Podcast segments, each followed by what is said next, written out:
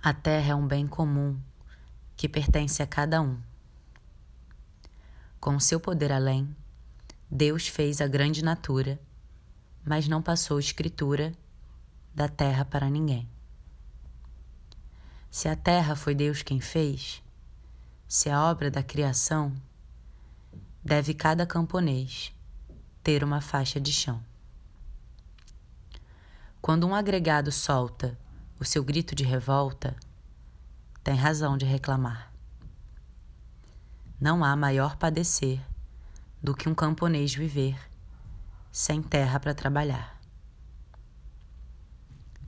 O grande latifundiário, egoísta e usurário, da terra toda se apossa, causando crises fatais.